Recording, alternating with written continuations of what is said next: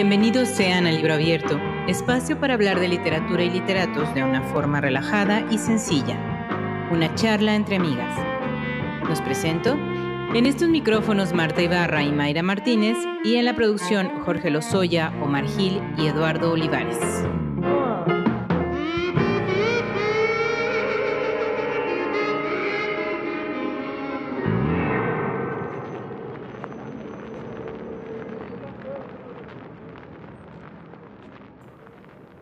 Hay personas que con sus obras nos logran invitar a su mundo y a sus pensamientos. El autor de nuestra obra invitada logra que lo denso y complicado de la realidad tenga la iluminación correcta para vislumbrar todas sus facetas, como si lo observáramos a través de un diamante. Y con este fragmento, comenzamos.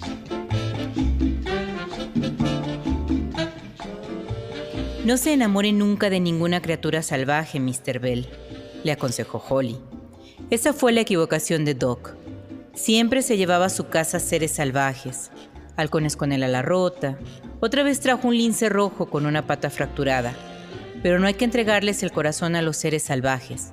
Cuanto más se los entregas, más fuertes se hacen, hasta que se sienten lo suficientemente fuertes como para huir al bosque, o subirse volando a un árbol, y luego a otro árbol más alto, y luego al cielo. Así terminará usted, Mr. Bell, si se entrega a alguna criatura salvaje. Terminará con la mirada fija en el cielo.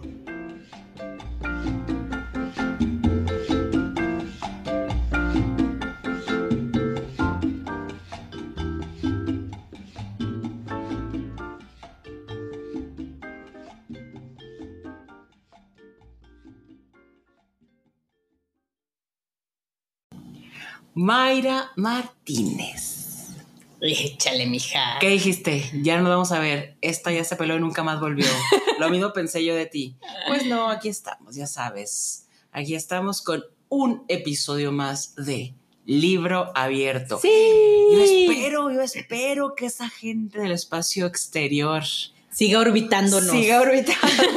Así es. No nos olviden, ya saben, ya saben que nos vamos, desaparecemos, pero siempre volvemos. Somos fieles. Así es. Fieles hasta el final. Y esto es tan divertido para nosotros al menos que pues seguiremos haciéndolo cada vez que haya oportunidad y que cada vez que los mendigas chambas aparte nos atraviesen. No metan el sí, digo, la verdad es que estuvimos ausentes más que nada por cuestiones de chambita, pero ya estamos con el gusto y el placer de Así saludar. Y además regresamos pues con un buen programa. Yo creo que esta va a ser una Sí. buena platicada. Me parece, Mayra, que son tus meros moles, porque este personaje, el personaje del que vamos a hablar ahora, del que, de este señor Truman Capote, es. Uy, hay tanta tela de dónde cortar. Híjole. Tiene una vida ¿qué? bien, bien interesante. Tiene una vida, o sea, voy a decir que está padre, aunque no es padre si tienes que vivir con él. Justo por eso, porque son de esas vidas que para observar están bien chidas. Pues la verdad es que creo que casi su vida es uno, de sus propios libros, ¿no? Sí, Denso, con todo lo que te puedas imaginar. claro, claro. Desde Y además vivió acelerado, completamente, este, siempre con mucha prisa, siempre em, como, como si todo el tiempo estuviera persiguiendo algo que yo no sé si alcanzó fama, sí. Reconocimiento también. También, sí. Pero Él quería No algo más. No, hay quien dice por ahí, que ya les diremos más adelante, que lo que él quería era un Pulitzer. Que alguien más ganó. Ah, caray. y entonces fue- ahí era el- como, el, duro como el coraje, ¿no? Era como de esta señora con un solo libro ganó un Pulitzer y yo con tantas obras no puedo. Ajá, claro. Pero es una mente increíble. Un- a mí me parece que Truman Capote es uno de los grandes escritores estadounidenses. sí, a mí también. Este, Yo también lo pienso. Que fue de todo, Marta. O sea, fue desde el cuento, la novela, la no ficción, eh, los guiones, eh, un poco de teatro. Sí, o fue- sea, fue- fue una- periodista. fue periodista. Creo que O principalmente. sea, la gama. Ajá. Fue un socialité, fue un bailarín, fue. Y si hubiera nacido en esta época, hubiera sido un influencer. claro, sí, claro. Uf, y se los hubiera chingado a todos. Está muy canijo ese señor.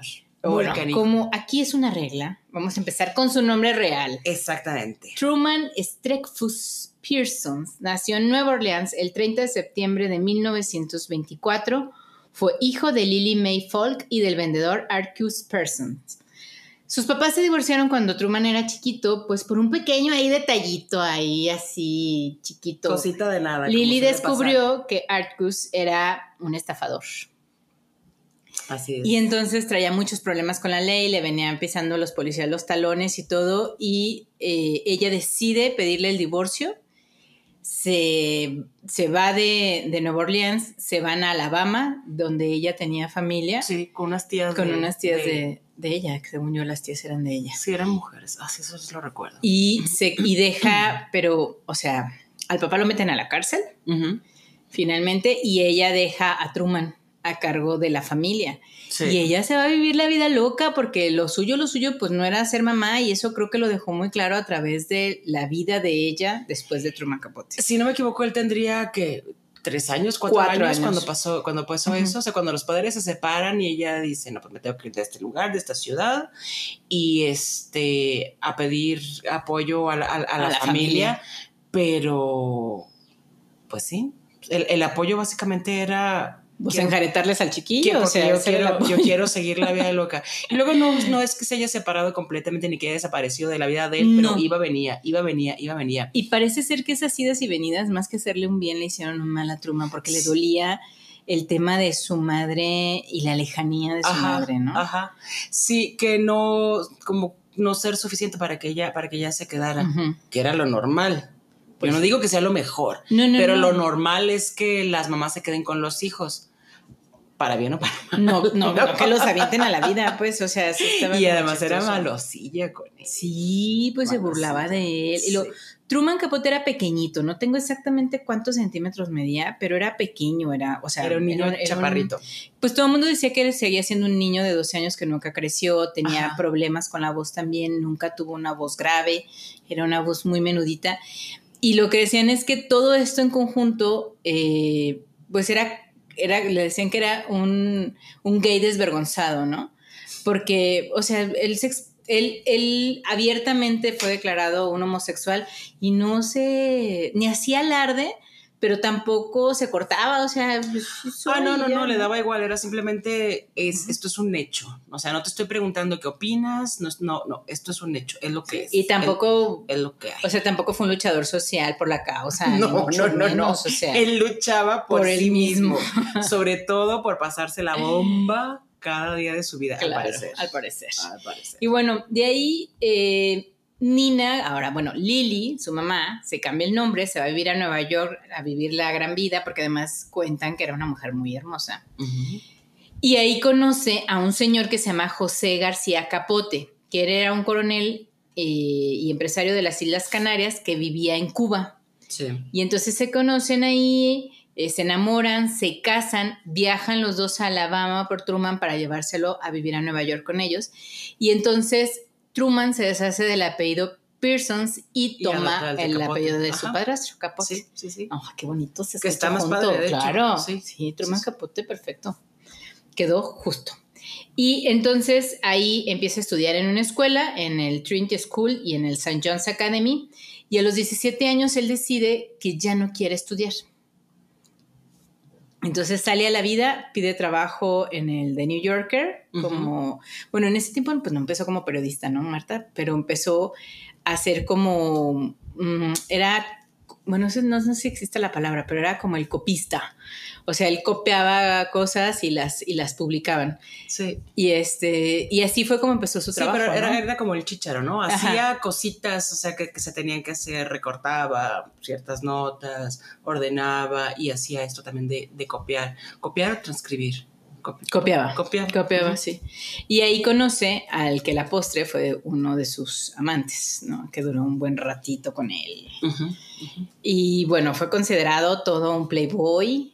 Este, Wow. aunque realmente, pues como parejas creo que les conocieron dos nada más. Ajá, ¿no? sí, Uno que sí, sí. muchos. Pero cuentan que hay una anécdota que cuenta una de sus amigas que dice que Truman decía que había una, un momento en su vida que lo había marcado mucho y que terminó de alejarla de esta relación con su mamá, o sea, que marcó una distancia. Y es que cuando iban de Alabama a Nueva York en el tren, eh, su mamá tiene relaciones a un lado de él con el nuevo marido. Y entonces él escucha y ve todo y entonces, eh, bueno, la mamá pensó que estaba dormido. Y dice que a él eso lo marcó mucho de más no solamente por el acto, sino por el tema de que a su mamá ni siquiera le importaba que estaba él o, se sintió invisible, ¿no? Que a su mamá ni siquiera le importó que él estuviera a un lado, no vio que él estaba a un lado, ¿no? Pero a, ninguno de los dos, pues ni, ni al nuevo papá ni a ella, pero claro, claro, era más duro ver la indiferencia de, ella. Yo leí también en el inicio de, uno de los reportajes que, que leí una anécdota relacionada con su madre, que a los cuatro años, eh, estando en, en, un hotel, estaban hospedados en un hotel, y ella lo deja encerrado ahí para irse de fiesta. Wow. Y él se queda, pues, asustado, eh, asustado, pero de acuerdo con la persona que escribe este reportaje, seguramente a partir de ahí es cuando él se dio cuenta que tenía que aprender a ver en la oscuridad y no nada más en, sentido, en el sentido literal, no, solo en un sentido figurado, sino, sino este, el, literal. El, literal, ¿no? La oscuridad, la oscuridad de ese momento en una habitación vacía y después ya no era la, oscuridad de la vida, de la sociedad, de qué sé yo, y se adentró muchísimo, en el lado darky. Es que iba como en todos los, como lo dijimos al principio en la introducción, ¿no? O sea, él te llevaba a ver todas las facetas de la vida. O sea, te llevaba desde un claro oscuro hasta la oscuridad más, no sé, más cerrada, más sórdida. Sí, claro. Y, navegaba muy bien en, pues en todos los polos y tenía el la justa iluminación para que la gente se diera cuenta de lo que estaba sucediendo. Es, un personaje, insisto, muy interesante para verlo. Convivir con alguien así es pesado. Es, pesado porque a, mí me sorprende que habiendo crecido eh, o sea, con todas estas carencias emocionales, con esos golpes además eh, emocionales en su vida, con esta especie de, desprecio y de, abandono, que aunque hubiera gente con él, estaba abandonado. Sí, estaba solo. Estaba solo. Eh, pero aprendió a, relacionarse. Era una persona que se podía vincular con los demás con facilidad y que terminaba teniendo un encanto canto. Y, de niño lo, logró, se hizo de una gran, gran amiga, una amistad que, que, perduró ah, muchos, muchos años hasta que él, para mí, él asestó una trapera. y esa fue la historia de su vida encantar a la gente y luego utilizar a la gente. Lo, que, lo que decían, y coinciden muchos de sus, de sus biógrafos y cosas que estuvimos leyendo y viendo, es que efectivamente era un encantador, o sea, encantador de serpientes. Ajá. No, a la gente entraba a los círculos más complicados, la gente confiaba en él, le contaba sus intimidades. Y la gente quería estar cerca de él. Claro, lo invitaban, no, de hecho, hay un momento cuando él empieza a escalar en la escala social, valga la redundancia, de Nueva York que dicen que la gente millonaria la veía como una especie de, mascota, ¿no? Era como de, ay, eh, sí, tráiganse Truman, no hay nadie en la fiesta, tráiganse Truman, ¿no? Sí, sí, sí. Este, o vamos a viajar, me voy a viajar con Truman. Eh, y entonces él empezó a contar estas historias de que, pues sí, la gente que tiene dinero y que pues también tiene infelicidades, ¿no? Y también las engañan y los esposos tenían amantes y ellas tenían amantes. Y entonces él empieza a enterarse de todo este tema y termina esto siendo, pues ahora sí, pues su perdición y el, y el primer puñito de la tumba, ¿no? Sí, sí, sí, sí.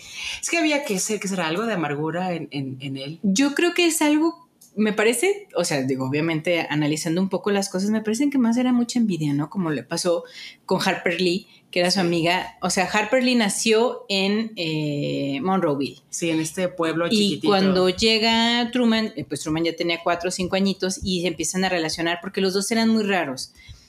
Eh, Monroeville era el pueblo donde la mamá fue a aventar a, Truman con las tías. Y ahí conoce a Harper. Era, Harper. y empiezan a ser amigos. Y, quedaron amigos perfectamente, porque Truman era un hombre chiquito, con una voz de niñito, este, medio manerado. Medio manerado. eso. O sea, él nació En Alabama, Él, nació no. en el 24. Estamos hablando que Pues en, en los, los en, 30s, los, en los- la sí. década de los 30, pues era, era un niño pequeño y en Alabama. Y en Alabama, en el sur de Estados Unidos. De las Entonces decían que él era muy femenino para esa sociedad y Harper Y era muy masculina para, esa, para esa sociedad. Y entonces él- ellos empezaron a tener un juego. eh, bueno, a la postre, eh, Harper Lee decía que a ella le había quedado muy claro que Truman lo que era era un mentiroso, ¿no? O sea, que se la pasaba mintiéndole a Juan de las Pitayas. Porque además Truman y ella crearon una especie de esfera donde ellos dos tenían una vida paralela a la que vivían y esta vida los hacía más felices, Sí. ¿no? Y entonces a partir de ahí empezaron a crear este tema de vamos a hacer relatos, vamos a hacer esto y Sí, yo, empezaron yo a creo que jugar. Harper Lee fue una vida, una vida, una persona realmente muy importante en la vida de Truman Capote.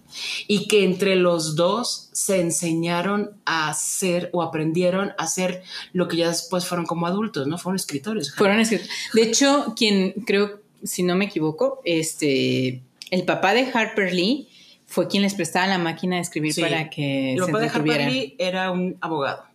¿no? Sí. y cuentan los dos de manera por, por separado que a ellos les gustaba ir a ver los juicios de, de- Sí, de- del señor. del señor. Entonces aprendieron cantidad de cosas que los niños pequeños, o sea, Pues de que hecho, ningún niño pequeño sabe, pues. de hecho el personaje de cómo matar a un ruiseñor está inspirado en el papá de en Harper papá, Lee. Ajá, Y todo lo que se menciona en el libro viene derivado de los juicios a los que iban. exactamente. Entonces empezaron a desarrollar los dos, yo creo, una mente Sí. creativa, pero también analítica.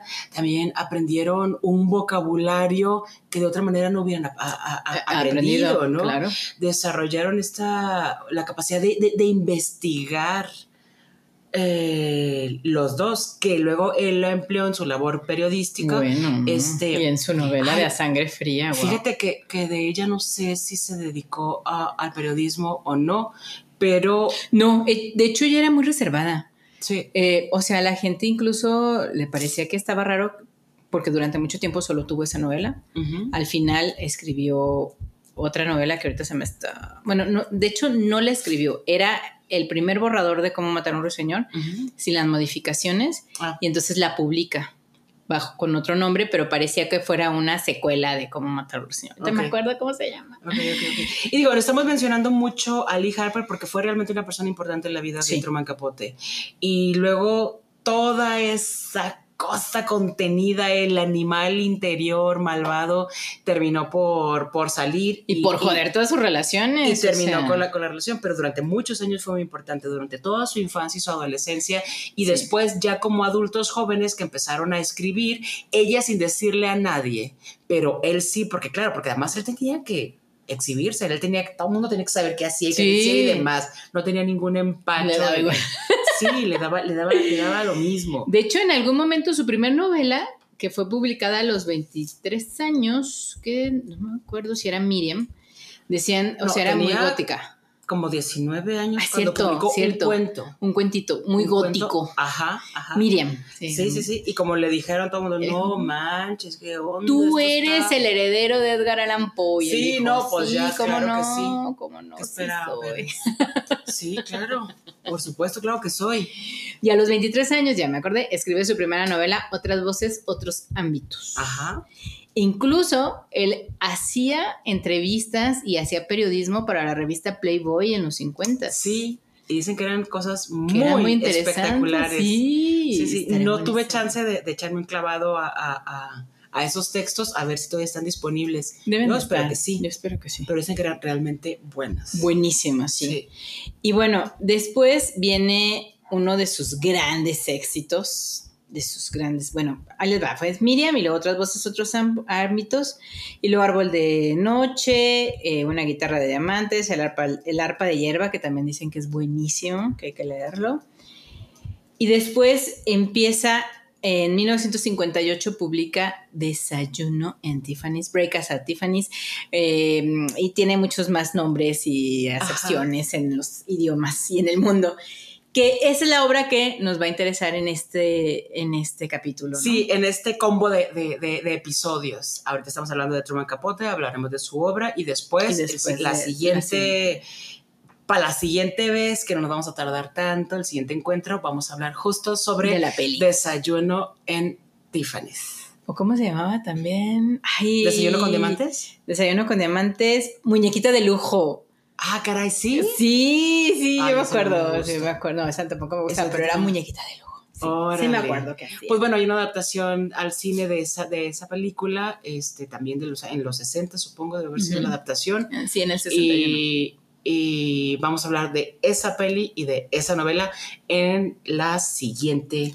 Pero ahorita sigamos encuentro. con el Truman. Pero sigamos con la vida del, del Truman. Es que hay mucho que decir y la verdad es que se me están agolpando los datos en la mente porque hay harta cosa. Y es que él, después de todo este despertar literario, él empieza a moverse en las esferas, en las altas esferas Sí. neoyorquinas, se empieza a meter. Bueno, ¿No te da la sea, impresión, Mayra, que como, como por lo menos así lo retratan los reportajes y los artículos que, que yo leí sobre él, como si hubiera sido fácil para él la vida laboral? O sea, Sí, como entrar sí. a, o sea, hacerse famoso en pocas palabras. Pareciera como si hubiera sido fácil. Yo lo no que si pasa es que yo creo que él tenía un talento especial, ¿no? Sí, se O sea, conectó con la gente adecuada. Para, o sea, tienes que tener un talento para saber escalar, ¿no? Sí, Y más a la altura que él escaló. En 1966, después de que publicó A Sangre Fría, hizo un fiestonón. Con harto chupe, hartas personalidades, harto todo. Pues para celebrar justo el Bueno. éxito de Sangre Fría. O sea, dijeron que era el evento de la década. Sí. De la década. Entonces en una entrevista le preguntan a él que, pues, qué opinaba de esa fiesta y él Era su fiesta "Ay". blanco y negro y tenía una lista máscaras. de 500 invitados. Y además todos tenían que llevar máscara. Y la gente que no fue invitada hizo un mega berrinche por no haber sido Sí, invitada. sí, sí, pero y cuando le preguntan a él, oye, esta fiesta que te quedó bien padrísima, Truman, ¿qué ondas? ¿Qué huele? ¿Qué, ¿Qué eso? Ay, no, pues fui algo ahí que se me ocurrió muy sencillo. Les pedí que llevaran cazuelas por una taquiza. Y Sí. así se armó el Sí, pedo. traje ahí. Sí, sí, sí. Algo muy sencillo, Taco unos millones, unos chetos, sí, bastante. unos churros, unos refrescos, un hielito, vaso rojo. Fue algo Mucho chupe, sencillo. mucho chupe. sí, sí, Fue algo muy sencillo, la verdad. O sea, porque la gente se sorprende, qué bárbaro. ¿Qué? ¿Qué ¿No comen, estaban- ¿No comen o qué? O sea, en la entrevista dice, fue algo muy sencillo. Estaba mi círculo cercano, mis amigos más íntimos. ¡Por Dios! ¿Qué pedo con este hombre? además, eso, eso fue una manera de decirle también a los que los que no estuvieron invitados no eran alguien para él, era un perrillo, perrillo, desde perrillo, chiquillo. exacto. ¿Cómo no? Y entonces, bueno, de ahí la cosa fue en ascenso para él. Eh, creo que la década de los 50 y los 60 Fue su mejor época. Fue, o sea, vivió como se le pegó la gana, conoció a toda la gente que se le pegó la gana conocer, eh, permitió que se le acercara a quien él quería y a quien no lo despreciaba y se lo hacía saber Sí. eh, y le fue muy bien, hablando, o sea, profesionalmente le fue muy bien, además. sí, además, o sea, fue un hombre muy exitoso que Publicó cosechó- mucho y, la, y, y creo que casi todo lo que publicó fue bien recibido por la crítica Sí. y por los lectores, Sí. porque vendía mucho. No solamente es que los críticos dijeran, no, ma, No, no, no. qué bien escrito está No, esto, mano". vendía. No, vendía Vendía. puños de libros. Y este, y bueno, de, de esta subidota que se dio, después empezó a tener un tema de ir a la sociedad, hablar con los personajes importantes de Nueva York en ese momento. Y a raíz de estos diálogos, él escribe su último libro, que en teoría nada más se alcanzó a publicar en una revista, creo que fueron tres o cuatro capítulos, donde habla claramente de sus amigos y de las confidencias que ellos le daban. A raíz de esto, Marta, surge un rollo, no, no, no, donde Sí. la gente se da cuenta de quién estaban hablando, qué estaban hablando, lo que les decíamos, Sí, de que claro. si tenía el amante, si estaba infeliz y el infeliz, que si el hijo, que si no, que si. Y entonces la sociedad le da la espalda. Y ahí fue cuando él viene en picada, este, cae estrepitosamente de la altura en la que estaba. Y entonces empieza con un rollo de drogas, de alcohol, de excesos. Sí, de excesos. Ajá, Sí, sí. Pero, pero fue porque, por esta caída. en esa época también empieza a distanciarse de Harper Lee, que había sido su amiga de toda Claro. su vida. Es que, por favor, explica lo que le, la, la que le aplicó a la Ah, Harper. pues o sea, se manchó. hijo, la sí se manchó.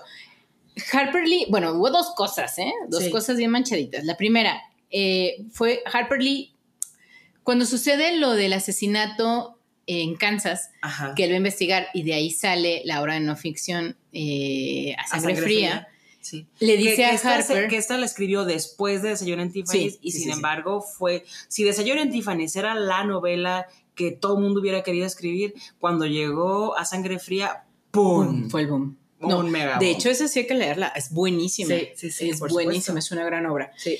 Este, y entonces él va a Kansas a- con esta, a, pues, para inmiscuirse en la sociedad, para que le dijeran qué había pasado.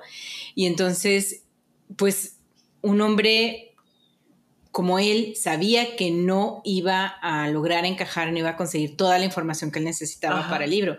Y lo que hace es pedirle ayuda a Harper Lee.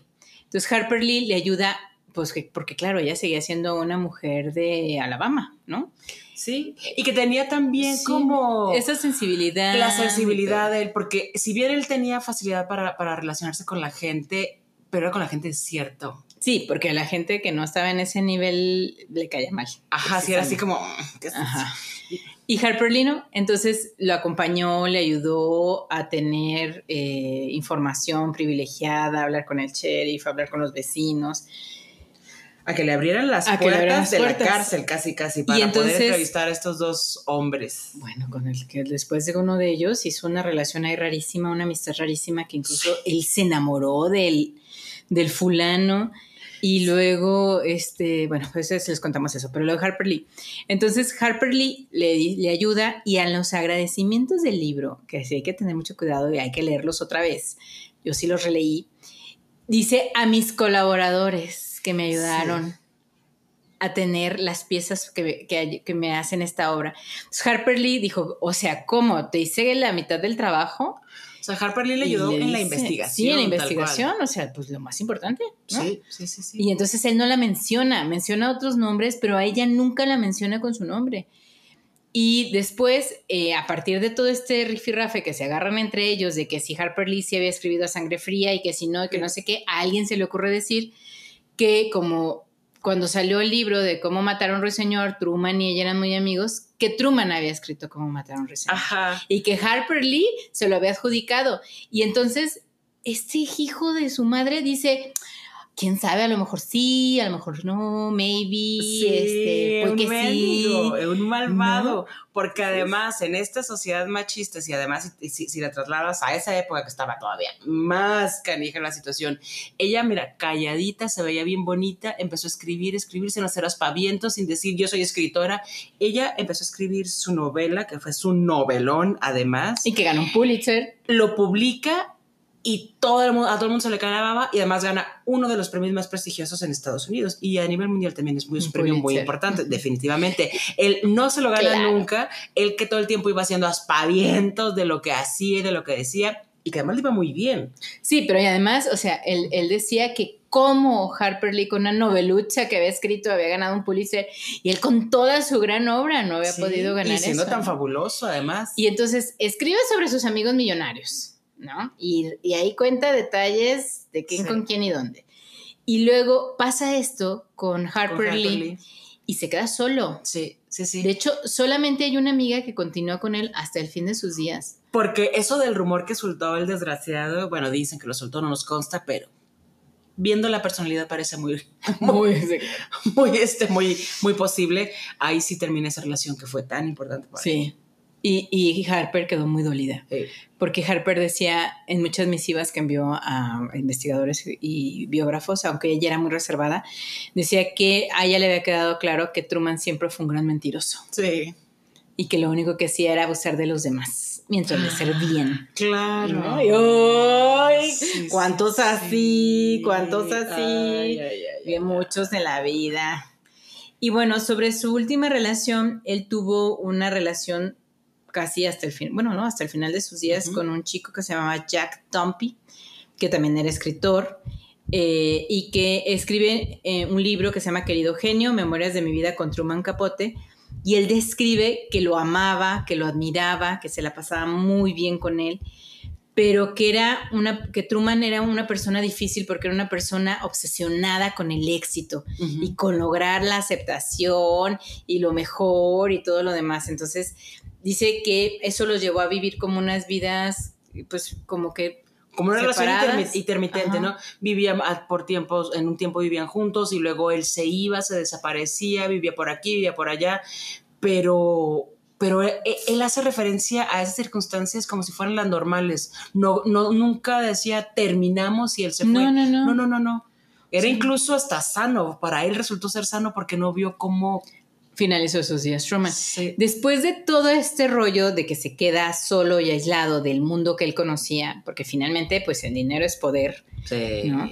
Y entonces toda esta gente con dinero lo empieza a sacar de todos los círculos. Y Truman lo que hace es dedicarse a drogarse. Se drogó de una manera brutal, Marta, que él reconoce al final de sus días que el cerebro se le había reducido milímetros. Eso es muy impresionante. Porque su amiga, esta amiga que, se queda con él, que ahorita se me está yendo el nombre, ahorita en la segunda parte me acuerdo, esta amiga llega un día a su casa y dice, tenía un bowl de cristal lleno de cocaína. Y era lo que consumía. Y además ella le decía, pero es que estás, eh, te vas a quedar solo, o sea, si sigues así te vas a quedar solo. Y entonces él decía, pues la soledad igual no está tan mal, o sea, también se siente chido, ¿no? Sí. Y te vas a morir, bueno, pues sí, o sea, y, y en una entrevista él dice, le preguntan, que cómo cree que va a acabar su vida, ¿no? Y entonces él dice, seguramente va a ser un suicidio involuntario. Wow. Pero es, o sea, es como, o sea, le menciona al entrevistador que es tonto pensar que él no se va a suicidar. Claro. ¿No? Dices, llegará, será accidental, será, no lo sé, me voy a suicidar, eso es lo único que tengo claro. Sí, sí, sí, estando, o sea, planeado o no, pero eso es lo que va a pasar. Sí, él cargó con sus demonios hasta el último momento hasta el final. de su vida. ¿Y cómo damos de tiempo? No, ya nos quedan como dos minutos, así que les daremos los últimos datitos. Él fallece el 25 de agosto de 1984 en la casa de su amiga.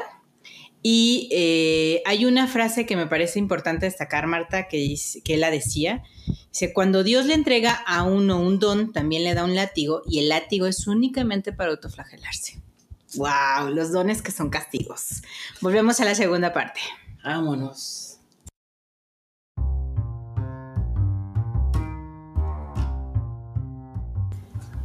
Listo, Marta, regresamos para hablar de su obra que es vasta, magnífica, extraordinaria y que va desde el cuentito gótico hasta el chisme de señoras de sociedad.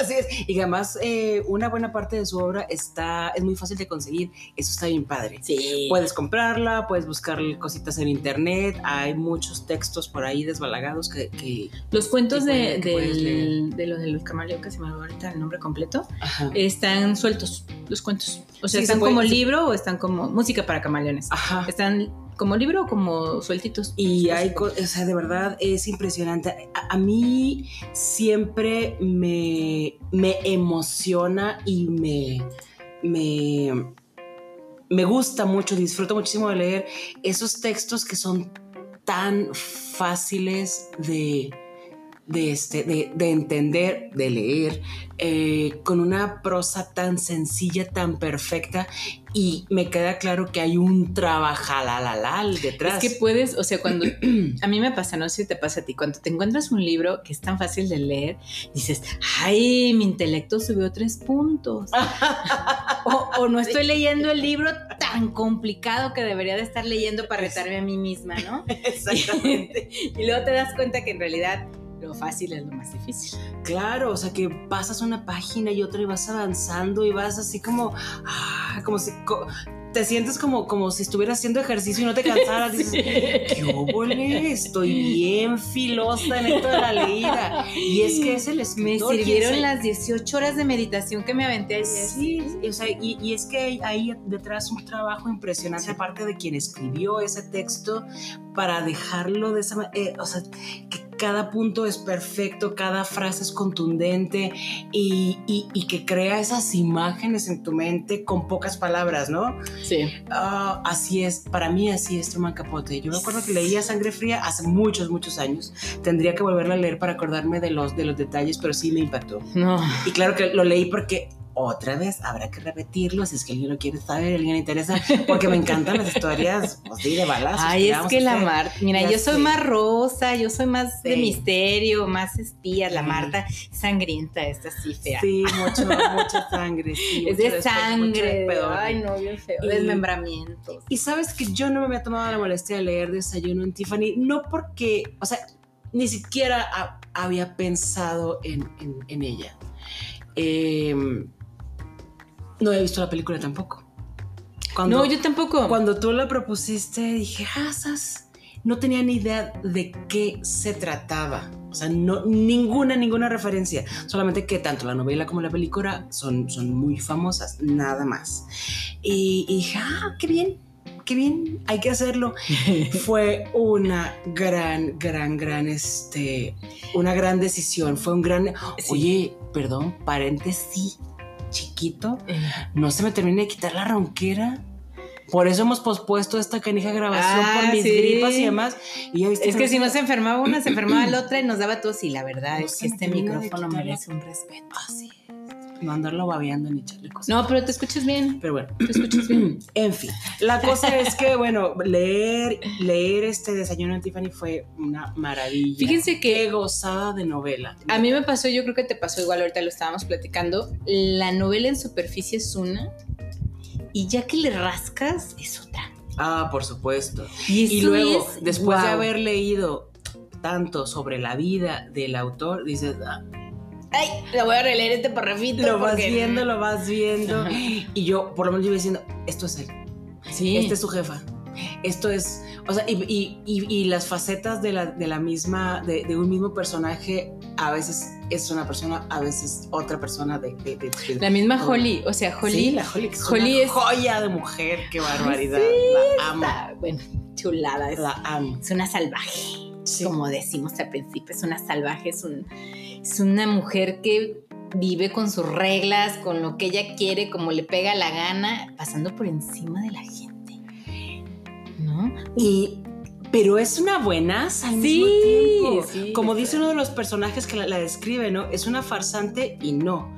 Es una farsante porque todo lo que dice es una mentira, pero ella realmente cree todas esas Sí, mentiras. se las creen. Y es verdad. Sí. Es verdad. Y es eh, eh, el personaje principal de Desayuno en Tiffany es extraordinario, es Holly, Holly La- likely. Go, Go likely. Así es, ¿de dónde sacó ese apellido? Yo nunca lo he Ya no escuchado. sé, en fin, es muy bonito. Holly Golightly, este, y ella tiene un origen diferente al que, al, al que ya vemos ahí, o sea, a, a la persona que vemos que, en- en la novela, pero a final de cuentas creo que esa es la verdadera... O sea, ella nació para ser esa mujer, Sí, para ser Holly, no para ser... nunca te deja claramente que ella, o sea, nunca te dice que Holly es una prostituta. Eso se me, me pareció muy lindo. ajá. La llama Coral Girl, este, la llama, la- o sea, le, le dice que los hombres le dan 50 dólares para ir al, al, al baño, al tocador, al ¿no? tocador. Ajá. Ajá, pero es un- Y el dinero del taxi también. el dinero del 50 para el taxi y otros 50 para el taxi, que en ese momento era mucho dinero. Y luego, este, ella finalmente en su casa no se siente pertenecida, ella tiene al gato que se llama gato. Ajá. No, no tiene un nombre porque no quiere, o sea, no quiere tener nada suyo. Sí, no está arraigada a ningún nada. lugar y a ninguna persona. No. Y entonces eh, no te lo deja claro, pero es una dama de compañía finalmente de altas esferas, ¿no? Y entonces el libro es muy padre porque te va dando el perfil de Holly y luego está este escritor que se llama Paul Bajak y cómo se va enamorando él de Holly y Holly nunca termina de enamorarse de él, pero No. también no termina de desprenderse de él. Hay, hay como una un algo que la acerca a él, pero no se enamora. No. O sea, no, lo ve como un buen amigo, como al gato. ¿no? Sí, claro. Como el gato que era el gato, Paul era Paul, o sea, y era su quitapesares, y era quien le abría la puerta, y era con quien podía platicar, o era con quien se podía escapar de algún amante que llegaba ahí a tocarle la puerta insistentemente. Y ella iba y venía, y hasta. Ahí sí hay una discrepancia entre el, el, final, que ya se los diremos después, del, tanto del libro como de la peli. Pero ella, al final de cuentas, termina siendo alguien de la que se habla, pero nunca sabes con certeza quién es. Ajá, claro. Y entonces creo que se vale decidir quién es ella. Y para mí, la Holly, como te la retratan, o sea, creo que sin importar cómo empezó su vida, esa es la persona que estaba destinada a ser. Sí. ¿No? Así como la conocemos en la, en, la novela. Eh, irreverente, desenfadada, muy auténtica con todo y las mentiras que decía. Viviendo con sus reglas y con, y con, ambigüedades, porque lo que decían también es que aunque Truman no lo deja muy claro, eh, Holly viaja entre la homosexualidad, o sea, es bisexual finalmente, ¿no? Y es lo que dicen, no te lo deja claramente ni que ella se dedicaba a hacer una dama compañía, ni que tenía una relación con una chica, ni que estaba enamorada de alguien, ni que no era, ni terminaba de ser mafiosa, ni o sea, es un personaje súper bonito, Holly. Y, y dentro de todas estas cosas, lo más increíble es que hay un halo de inocencia que también es real. Claro. O sea, ella no es malvada. Ella no es ni, siquiera es venta, no. es una vividora, aunque viva cosas de la, de la gente. Y, de verdad no es una vividora. De hecho, ella misma dice dentro del libro, ¿no? Finalmente yo sigo siendo la misma Holly o, Lula May, ¿no? Que robaba huevos en, el campo. O sea, ella no pierde esa esencia, pero a la vez le dice a alguien de su pasado que regrese y le dice, yo ya no soy Lula May, yo soy Holly ahora, o tal vez no soy ninguna de las dos. Y eso es muy chido porque es alguien que se reinventa todo el tiempo, pero que, como tú bien lo dices, está todo el tiempo en comunión con esa persona que está en ese momento en su vida. Sí, ¿no? ¿no? está mintiendo. No. Jamás está mintiendo. si es Lula May, es Lula May. Si es Holly, es Holly. Porque cada vez que hace algo y cada vez que dice algo es completamente congruente y está convencida de que de que eso es, de que así es y de que, y de que es ella. es maravilloso, es un personaje absolutamente encantador. Me, me gustó mucho y no, justo como no lo había leído, no me había tomado, ni siquiera había despertado mi curiosidad, no me hubiera esperado que Truman Capote pudiera desarrollar un personaje que del que te pudieras enamorar, que pudieras, o sea, de verdad, que pudieras decir, oh, claro, yo quiero que seamos amigas. Y, a mí el que me da mucha lástima es el pobre de Paul, ¿no? Es que esa, esa necesidad de decirle, veme, mi hija, mírame, mírame, aquí estoy, yo voy a ser contigo, tu rento, esclavo, tu todo, pero por favor, veme. Y bueno. Y ella no lo termina de ver nunca, entonces... Pero es, ay, bueno, yo lo que describe entre el, la Holly cuando, bueno, hay, un, me parece que hay un puente en la novela, que es cuando Holly llega, está en su departamento, que está con todo este rollo, antes de, que se meta con el tema de, la policía, que no termina de desempacar, no sé qué, y luego es la Holly después de que desempacó, donde ya tiene una cosa como para vivir, donde ella ya se quiere asentar y luego lo vuelve a perder el hilo y entonces vuelve a empacar y entonces eso me parece hasta incluso un poco poético, ¿no? O sea, es de cuando ya te estableces, de repente hay algo que te mueve los pies y siempre hay que estar listas con la maleta puesta. Sí, sí, sí, y ella sabe hacerlo bien. Si a final de cuentas, bueno, eh, esta historia de Desayuno en Tiffany es, la, es un vistazo a la vida de, una mujer, una mujer muy joven, de hecho. Sí, muy, muy joven. 19 años. Tiene 19 años. De hecho, está a punto de cumplir 19 años. Sí. Eh, y, y, pero que ya ha vivido un montón y que todo el tiempo está en la búsqueda de qué es lo que en realidad le gusta, ¿no? Se asienta en un lugar y lo vive y lo disfruta, pero luego dice, ah, ok, pero no he estado en aquel otro.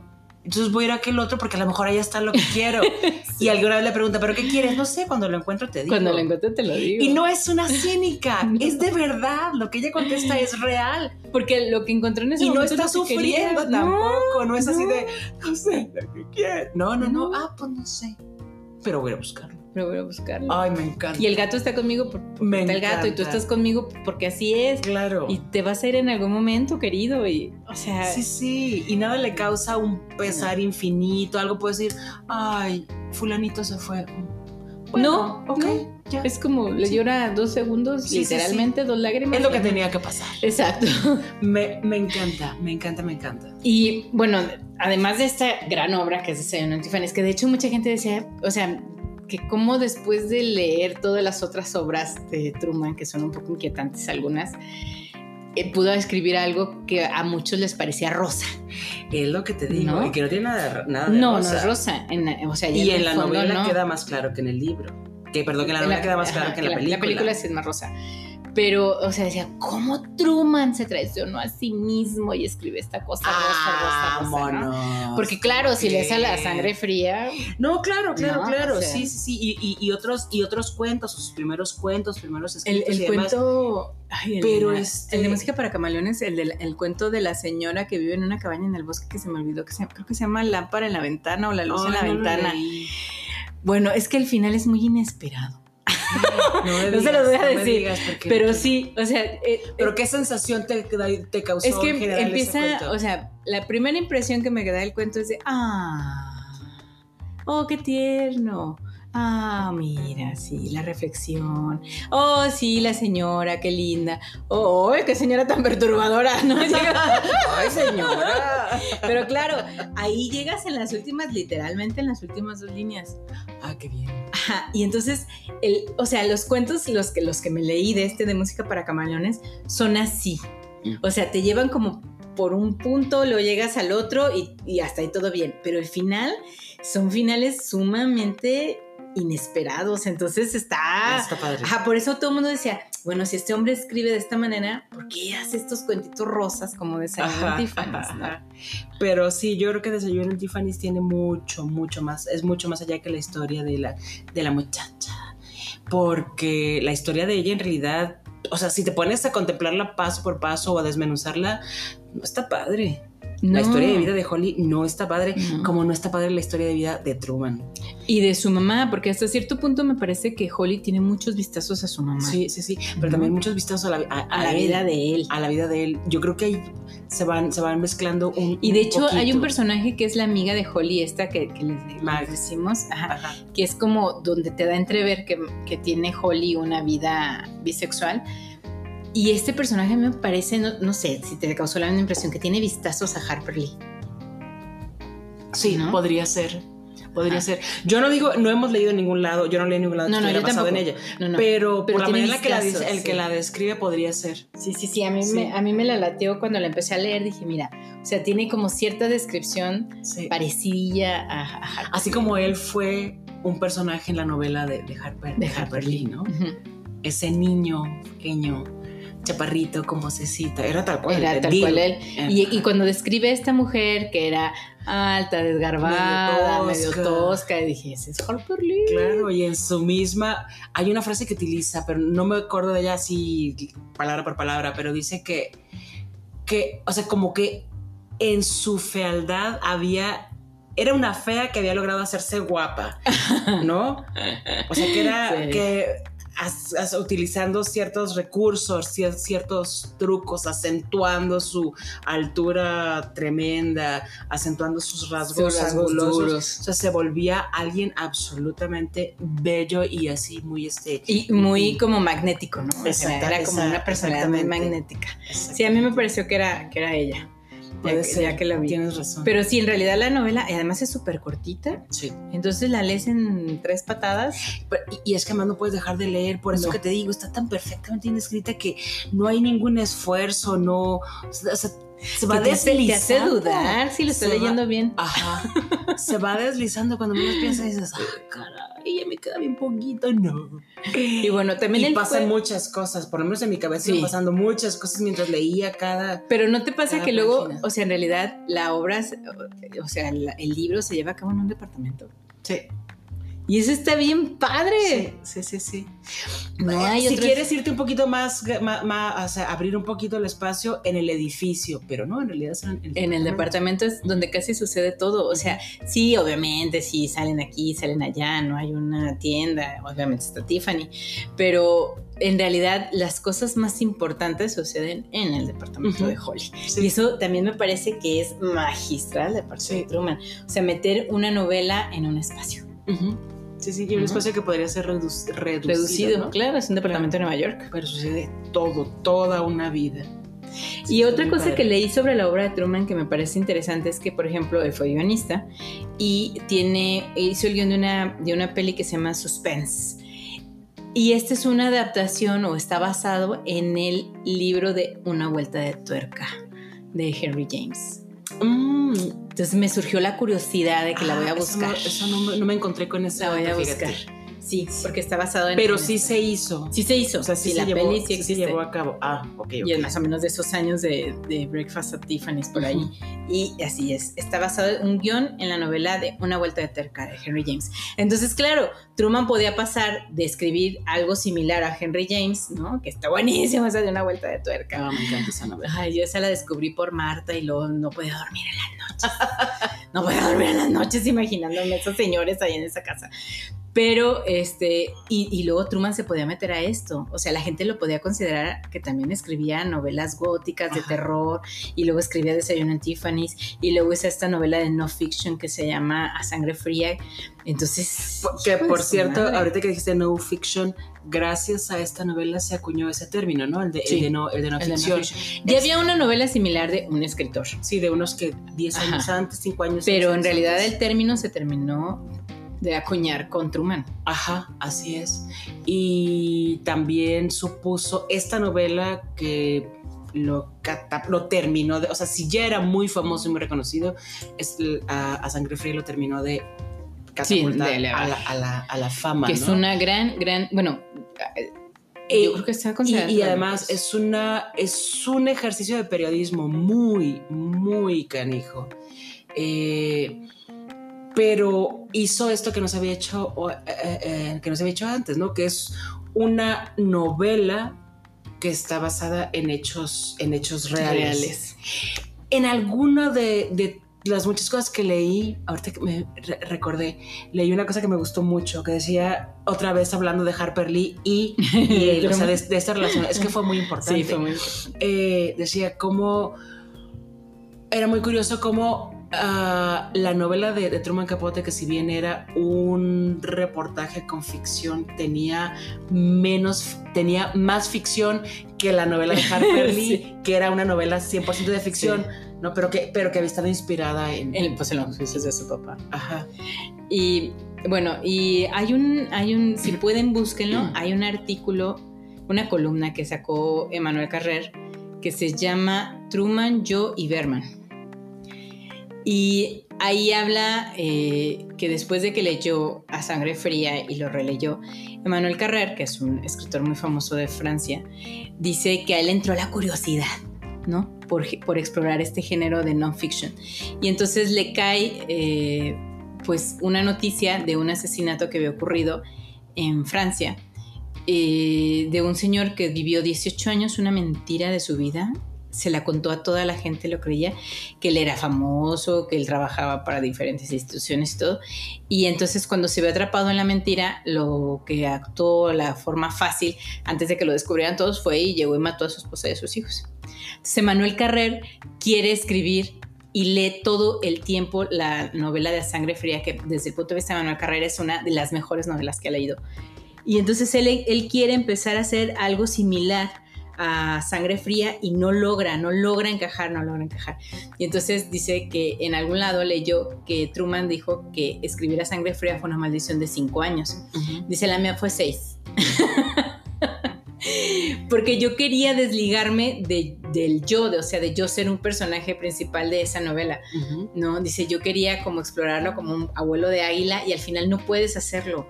O sea, no puedes escribir una novela sobre un asesinato sin involucrarte en eso. Dice, terminé haciendo, me resistí a hacer lo que Truman hizo, que es hacer el trabajo de, de campo, ir ahí, dice, lo pensé, luego dije que no. Y al final tuve que hacerlo. Al final tuve que mandarle una carta al asesino para decirme que me quería entrevistar con él. Y al final terminas haciendo vínculos con los asesinos como lo hizo Truman. Ah, Dice. Tan lo hice que yo tengo la caja de los papeles de él donde cuenta su historia y estoy esperando que salga de la cárcel para dársela. Ah. ¿no? Entonces, esta, esta bonita, la verdad es que, bueno, Manuel Carrer me parece que es uno de los grandes escritores de, de esta nueva época, pero su columna donde describe, Berman es el asesino que él está estudiando, entonces es Truman, yo y Berman. Y es muy bonito porque dice que finalmente entiende a Truman y como él no puede, no puedes desligarte de algo que sucede, ¿no? No puedes desligarte ni del asesino, ni de los asesinados, ni del hecho, ni del lugar. Y que finalmente, dice, después de, creo que son dos años que le llevaba, que estaba totalmente sin poder escribir una línea sobre esto, porque él tenía una idea muy pensada y quería, y quería separarse un poco del estilo de Truman, que al final cree que lo logra pero dice, tenemos muchos puntos de convergencia, ¿no? Claro. Dice, y entonces yo estoy escribiendo esto y mi primer párrafo que me sale, las primeras líneas que de ahí después el libro fue fácil escribirlo, es eh, mientras mm, el señor Berman asesinaba a su esposa y a sus hijos, yo iba a una junta de padres de familia, el mismo día, a la misma hora que da, yo iba a una junta de padres de familia de mi hijo Gabriel el mayor. ¿No? Y entonces dice, de ahí todo se dio, pero claro, yo no puedo ser ajeno, dice, porque ya me entrevisté con él, porque no sé qué, dice, entonces entiende a Truman y entiende como todo este procedimiento. Y Emanuel Carrer lo dijo muchísimas veces, de hecho cuando acepta el premio Phil de literatura, en no me acuerdo qué año fue, hace mención a Truman Capote. Y él dice que a él le ayudó a, dice, entonces ya no puedo escribir una novela que sea ficción, porque ya no puedo. dice, ya me involucré mucho en el tema de no ficción. Y, y, él dice que le debe eso a Truman. Entonces, ¿cómo es que a través del tiempo el eco de, de lo que tú haces, en el caso de Truman Capote, sigue existiendo a través de personajes incluso consagrados como Manuel Carrer, ¿no? Sí, sí, sí. Yo, yo creo, me, yo me imagino que una gran diferencia entre la forma, entre qué movió a Emanuel y qué movió a, Truman a escribir este, eh, esas sus historias respectivas, que las dos tenían que ver con un, con un asesinato, pues es que Truman era un periodista. Y abordó desde el principio, desde el principio decidió abordar esa historia como un periodista. Hizo un trabajo periodístico de, de, investigación. Nunca tuvo duda, me parece que nunca tuvo duda de que esa era la manera de, abordarlo. Y pues se adentró a estuvo en una, en una prisión en la que nadie tenía permiso, permiso de entrar. Hubo también un conflicto por ahí, ahorita, ahorita lo acabo de recordar, un conflicto en el que decía Después otro, otro escritor, o no, otro periodista decía que, que la historia que escribió Truman ya, eh, Capote, ya se, ya se había, la había escrito eh, uno de los, de los dos asesinos a los que, a los que entrevistó. Percy o Perry, ¿no? Este, y, y nunca, en lo que yo leí, nunca lo acusa de plagio, pero sí como si hubiera escrito algo que ya, que ya existía, una historia que ya, que ya existía, yo no sé, igual y no entendí la acusación, pero no veo cuál es el problema, ¿no? Sobre un mismo tema muchísima gente escribe. Claro. Escribes tratados, escribes, eh, investigas o haces una nota periodística, haces un reportaje, haces una novela, haces un cuento sobre un mismo tema. No sé si ahí había una acusación de plagio. La cosa es que ese texto que escribió este señor y que se lo dio al periodista, este que acusaba a, a, Truman, de, pues, la historia, tu historia no es original, eh, fin de cuentas nunca salió a... ¿A la luz? A la luz. Ah, y llegó, y llegó a las oficinas de una editorial de Random House, si no me equivoco. Pero sí dijo, no, ya, ya tenemos un, un, contrato con Truman Capote, ya tenemos su manuscrito, está bien hecho, o sea, ya tenemos lo que necesitamos. O sea, esta novela ya está escrita por alguien. Pero no, y además, digo, a mí me parece un poco inverosímil, porque finalmente, o sea, Truman estuvo conviviendo con los asesinos. O sea, sí, claro. ¿cómo, cómo no vas a, o sea, cómo vas a hacer una falsificación de eso, ¿no? No, y además cómo comparar lo que escribió una persona sin educación, hasta donde recuerdo, eh, por más que hubiera escrito sus memorias. Porque además estos señores que mataron a esta familia eran exconvictos. Sí. O sea, ya habían estado en la cárcel. Sí, sí. sí. Entonces está como, como raro pero digo, no dudo, pues, o sea, que la gente luego también se quiere colgar de cosas, ¿no? Claro, como el sexo colgar del éxito de la Harper, se la aplicaron, pero no procedió. Bueno, creo que en el caso de Harper tampoco, pero sí la hizo pasar un mal momento a Harper. Ay, ese señor. Pues bueno, su obra es vasta, es buenísima. Cuento, novela, teatro, guion cinematográfico, este, reportajes, artículos, sí, harto chisme. Harto chisme. Ay, Sí. qué emoción. Imagínate tú vivir ahí en esas esferas y enterarte, sabrá Dios quién. Sí, sí, sí. Que don señor millonario anda con doña señora millonaria y que el hijo de don señor millonario no es de él, sino del señor este que le limpia las escuadras de los caballos. Sí. Digo, qué padre verlo de lejitos, porque ser parte de, de- de- de esa, o sea, ser una noticia no está padre, y luego para él, ¿no? Lo que le costó, lo que le costó. Lo que le costó. Le costó Le su vida. costó el- literalmente. la vida que le encantaba, la vida por la... o sea, que le alucinaba pertenecer a un círculo, pertenecer a un círculo que a final de cuentas, Y al finalmente, y al final, Marta, las, las historias se repiten, ¿no? Su mamá no soportó la pobreza y se suicidó. Truman no soportó el fracaso. claro, y, la exclusión. Y la exclusión. Ujú. Y se suicida. Sí. Pues con esto terminamos esta primera parte sobre Breakfast at Tiffany's y volvemos eh, pues que nos, en un par de semanitas con lo- la peli. Sí, con la culminación de este episodio, con el episodio 2.1 sobre Truman Capote. 2.2. Este es el 2.1 y el que sigue va a ser. Bueno, es que es, que es como el 3.1 porque es el tercero. Está bien. Bórreme en eso. Bórreme en eso que dije. Nos vemos para la próxima. Hasta Bye. la próxima.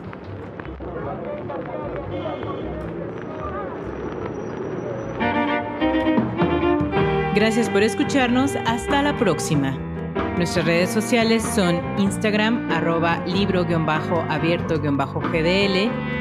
En Facebook y en Spotify nos encuentran como Libro Abierto y nuestro correo electrónico es libroabiertogdl2 arroba gmail.com.